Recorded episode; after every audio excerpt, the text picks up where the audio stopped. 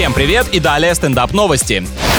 Власти Румынии открыли пункт вакцинации от коронавируса в замке Дракулы. Да, говорят, хозяин этого поместья может сделать тебя вообще бессмертным. Правда, там возможны небольшие побочки, но это не важно. Всем прошедшим процедуру выдают бесплатный билет на выставку средневековых орудий пыток, таким образом демонстрируя, как раньше людей заставляли делать то, что рекомендуют власти. Правительство надеется, что данная идея также привлечет туристов, не вакцинированных, как я понимаю. Очень логичная и последовательная политика.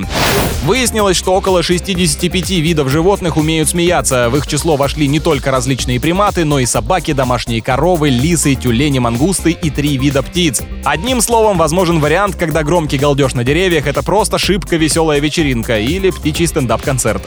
На этом пока все. С вами был Андрей Фролов. Еще больше новостей на нашем официальном сайте energyfm.ru.